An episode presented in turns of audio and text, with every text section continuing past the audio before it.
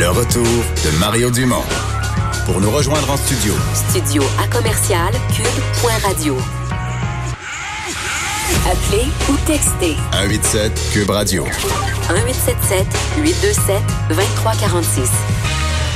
Vincent, les élections fédérales sont loin, mais il y a quand même des sondeurs qui suivent ce qui se passe et euh, là, il y en a un moins bon pour M. Trudeau. Peut-être peut fallait s'y attendre. Oui, euh, pas dramatique, mais ça montre quand même une tendance là, avec ce qui se passe au niveau du blocus euh, ferroviaire. Ben, en fait, le dossier, évidemment, autochtone des dernières semaines amène peut-être une certaine baisse là, de satisfaction vers le gouvernement minoritaire de Justin Trudeau, selon un sondage de la firme Ipsos pour Global News, comme quoi à peine 40% des Canadiens se disent satisfaits du gouvernement libéral. C'est une baisse de 3 points par rapport à la semaine dernière. Euh, et c'est une baisse donc qui, euh, qui, qui, s'est réduite d'à peu près 5 là, depuis le début. Euh, alors, bon, est-ce que c'est une tendance qui va durer? Est-ce que c'est qu'un c'est qu'un soubresaut?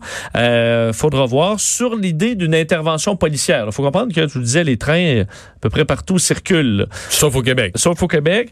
Mais 63 des Canadiens seraient favorables à une intervention policière pour mettre fin à ces barrages. Euh, et ça, c'est en hausse. Ce qui est en baisse aussi, c'est la quantité de gens qui sont contre. 24 euh, euh, s'opposent à une... Alors que la première fois que ça avait été testé, c'était quasiment moitié-moitié. Ben, c'était quasiment moitié-moitié. Au dernier sondage, c'était 2 de plus, donc c'est en baisse. Et au Québec, on sait que c'est l'endroit où on est le moins favorable à une intervention policière. 57% seulement des Québécois prônent une intervention policière, mais ça aussi, c'est en hausse. C'est en Saskatchewan, au Manitoba, que c'est le plus élevé à 75 Alors, bon, ça montre quand même que pour euh, Justin Trudeau, euh, c'est un petit peu plus difficile. Alors qu'il y a un qu'on a, qui est ressorti aujourd'hui, c'est Jean Chrétien.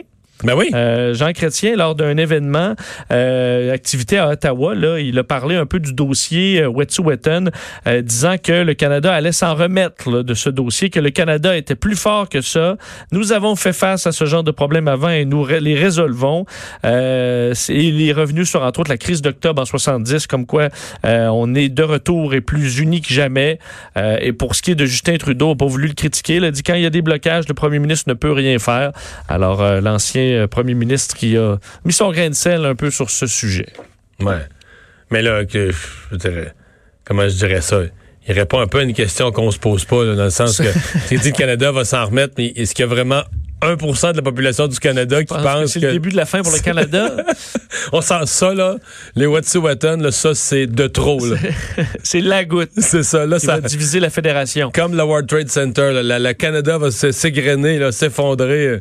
Je pense pas que personne ne pense à ça. Tout le monde. Non. En fait, c'est plus le contraire. Tout le monde se dit, c'est une crisette là. initialement de peu de gens puis de peu de proportions qui a pris une place disproportionnée. Je pense que c'est même plus ça qui choque, plus ça qui choque les gens de voir l'ampleur des dommages que ça fait à l'économie pour si peu de gens, si peu de choses.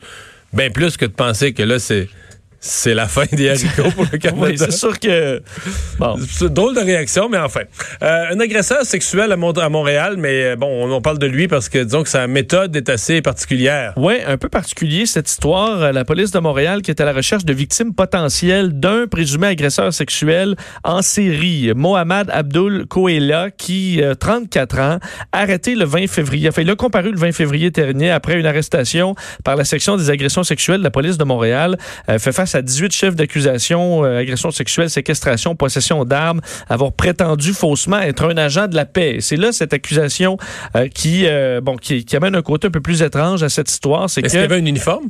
Euh, ben, on ne connaît pas beaucoup son modus operandi. Là. Ce qu'on sait, c'est qu'il se faisait, passer, pour un policier dans le but euh, d'agresser sexuellement des femmes.